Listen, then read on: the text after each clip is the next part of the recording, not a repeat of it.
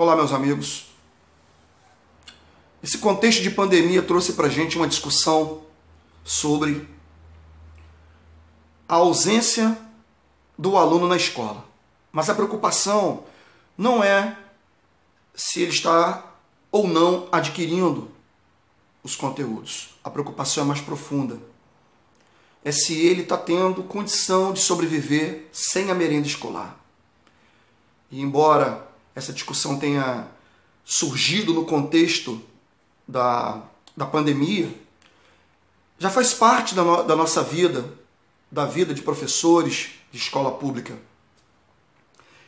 É, já faz parte do nosso cotidiano compreender a importância da escola na sobrevivência de muitas famílias pobres, isso é muito interessante porque essa discussão veio à tona justamente no momento em que chega ao poder no Brasil um governo cuja agenda neoliberal é liderada pelo Paulo Guedes, que é o governo Bolsonaro, esse governo que vem criticando a coisa pública, que o tempo inteiro promete e age no sentido de cortar de, de lapidar o patrimônio público, o funcionalismo público.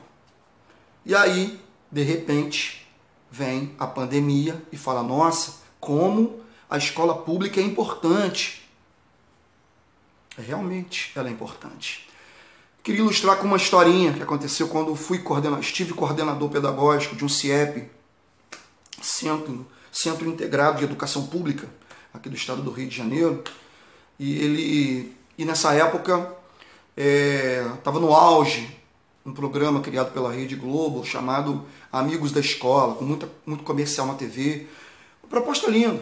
Os, alunos, os pais de alunos que soubessem algum ofício iam na escola. Se o cara fosse marceneiro, consertava uma porta. Se ele fosse eletricista, é, emendava a fiação. Contribuindo assim para a manutenção da escola e substituindo o papel do Estado na tão depauperada escola pública. E aí eu recebi uma mãe, não me lembro porque não foi nenhum diretor que recebeu, sobrou para mim nesse momento ali, já que era um assunto administrativo. Eu estava na área pedagógica, elas me convidaram para poder conversar com a mãe. Eu fui lá, não, senhora, tudo bem? Ah, eu sou mãe do aluno tal, da turma tal, e eu queria saber se eu posso atuar como, é, como um amigo da escola aqui. Aí eu falei, nossa, seja bem-vinda. A escola sempre precisa, embora tenhamos 60 funcionários, é, entre auxiliares de serviços gerais e professores, sempre precisa de gente, né? Ainda mais um CIEP gigantesco, mais de 1.200 alunos matriculados, três turnos. E aí ela falou, ah, mas eu queria saber só uma coisa. É, eu posso fazer qualquer coisa, eu não sei, eu não sou formado em nada não. Mas eu posso varrer, eu posso lavar. Mas eu só queria saber se eu e o meu filho mais velho, que não estuda aqui, que já está formado, se nós podíamos comer na escola. Foi, não vou dizer para vocês que foi fácil ouvir, né? Banana que sou, foi muito angustiante, né? me fez até escrever é, um texto na época, não me esqueço disso, isso deve ter sido 2003, 2004, escrevi um texto chamado assim, Quem são os amigos dos amigos da escola? Tamanho era o desamparo daquela mãe que queria oferecer qualquer tipo de trabalho em troca de comida. Quem trabalha na escola pública sabe que essa realidade é cotidiana. A escola, a gente pode até nem pensar.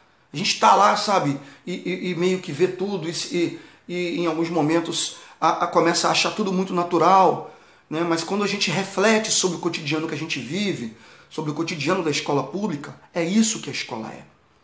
A escola pública, para muito além de um centro de transmissão de conteúdos, é um centro de sobrevivência. Cortar isso, ser inimigo dessa escola, dessa escola que transborda, e a gente aí já entra até numa numa, numa discussão filosófica. Nós temos Paulo Freire que defendia essa escola presente, não só né, na, na materialidade do aluno, mas também na questão ideológica. E temos teóricos como o Antônio Novo, que vai dizer que, que a escola não pode transcender os muros da escola. Né? Ele critica esse transbordamento da escola. Nas comunidades carentes, a escola já está transbordada. As pessoas contam com a escola. Institucionalizar isso é que é a preocupação. Transformar isso numa coisa legítima e não numa crise identitária, como a gente fala de uma forma corriqueira. Tá vindo para a escola só para comer? É. Sim, também para comer. Também para se alimentar. Também para ter vida social. Também para entrar em contato com exemplos positivos. Infelizmente, muitos negativos também de colegas. Porém, a escola é muito mais. A escola do século XXI, a escola ressignificada, é muito mais do que um centro reprodutor da cultura humana. É um centro de sobrevivência. E é por essa escola que nós precisamos lutar. Uma escola dessa não é uma escola cara, porque não existe preço quando você investe no ser humano. Ninguém aprende com fome. Ninguém aprende desnutrido.